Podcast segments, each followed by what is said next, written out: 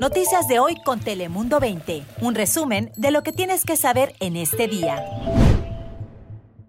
Hola, ¿cómo están? Feliz jueves. Les saluda Lizeth López. Hola, ¿qué tal? Y te saluda la meteoróloga Ana Cristina Sánchez. Hola, hola, y también les saluda Cris Cabezas. Y arrancamos con esta información y noticia que muchos estaban esperando y que yo sé que también muchos tenían ya el calendario marcado porque este jueves 15 de abril ya más personas en California pueden vacunarse contra el coronavirus. Y es que desde hoy ya las personas de 16 años en adelante son elegibles para la vacuna.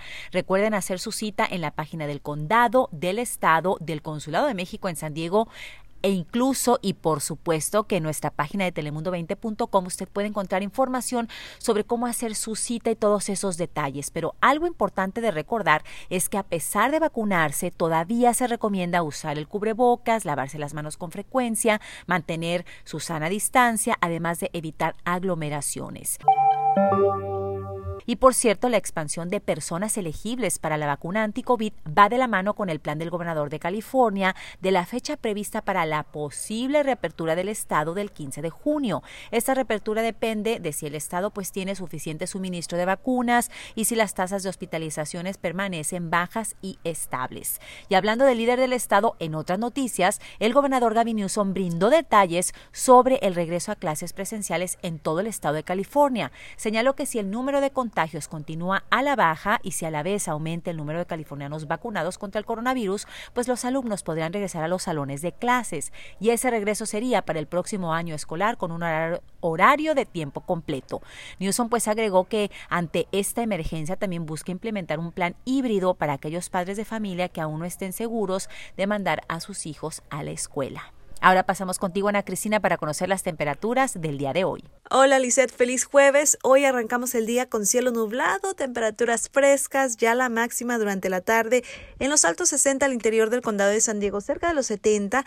Esto en lugares como en el Cajón, ya para la zona costera entre 61 a 65 grados, Tijuana 18 grados centígrados como la máxima, pero la buena noticia es que para el fin de semana tendremos un marcado ascenso en las temperaturas, especialmente el día domingo, ese día sería el más cálido, pero bastante agradable hoy y el día de mañana con cielo completamente nublado durante las primeras horas del día y por la tarde veremos los rayos del sol. Ahora paso contigo, Chris Cabezas, ¿qué nos tienes? Gracias, Ana Cristina. Pues escuchen esto, ya que el gobierno mexicano, el gobierno federal en Baja California, aseguró que se sigue registrando una gran cantidad de expulsiones de personas eh, provenientes de Estados Unidos y solamente por la garita de Tijuana en el mes de abril, alrededor de 500 personas al día son las que pues no alcanzaron el sueño americano. Las autoridades aseguraron que el incremento de deportaciones desde que llegó el presidente Joe Biden al poder se ha mantenido. Sin embargo, hay acciones que las autoridades eh, mexicanas o baja californianas están eh, realizando. Por ejemplo, se ha creado un plan donde los tres órdenes de gobierno les ofrecen eh, pues albergues, la federación les proporciona alimentos, además oportunidades para que puedan comenzar a trabajar en la región de Baja California, que ya sabemos que también hay mucha demanda de mano de obra, especialmente en las maquiladoras y demás.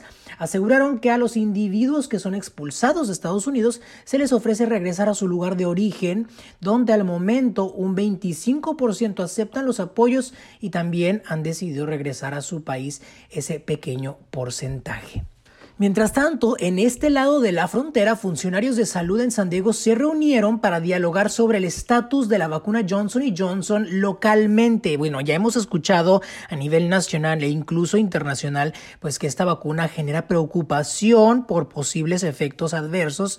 Y bueno, determinaron que solo el 2.9% de las inmunizaciones administradas acá en nuestra región ha sido de dicha vacuna y mantienen almacenadas 11.000 dosis de la vacuna Johnson Johnson. Sin embargo, la doctora Wilma Wooten dijo que la inyección de Johnson Johnson tiene más longevidad que las demás y por este motivo están refrigeradas y pueden durar así tres meses, por lo que las reservarán hasta recibir indicaciones de los Centros de Control y Prevención de Enfermedades, ya que digan que es seguro aplicárselas al público y que todo eh, continúe el proceso de vacunación con tranquilidad, con seguridad sobre todo, pero por ahora están frenadas las aplicaciones de la vacuna Johnson Johnson. Yo soy Cris Cabezas, pero Lizeth, regresamos contigo. ¿Qué más nos tienes? Gracias, Cris. Y antes de despedirnos, les cuento que la ciudad de San Diego ya cuenta con un nuevo proveedor de ambulancias. Se trata de la compañía Falk, la cual fue aprobada por el Consejo de la Ciudad en un voto unánime. Los miembros del Cabildo pues escucharon por más de cuatro horas la opinión de 180 personas. De esta manera concluye el servicio que la compañía AMR brindó a la ciudad de San Diego y se estima que la transición dure unos seis meses. Y bajo el nuevo contrato, si Falk no cumple con con los objetivos de tiempo de respuesta podría enfrentar sanciones financieras. Yo soy Lice López, recuerde que tenemos más información en todas nuestras plataformas. Hasta pronto.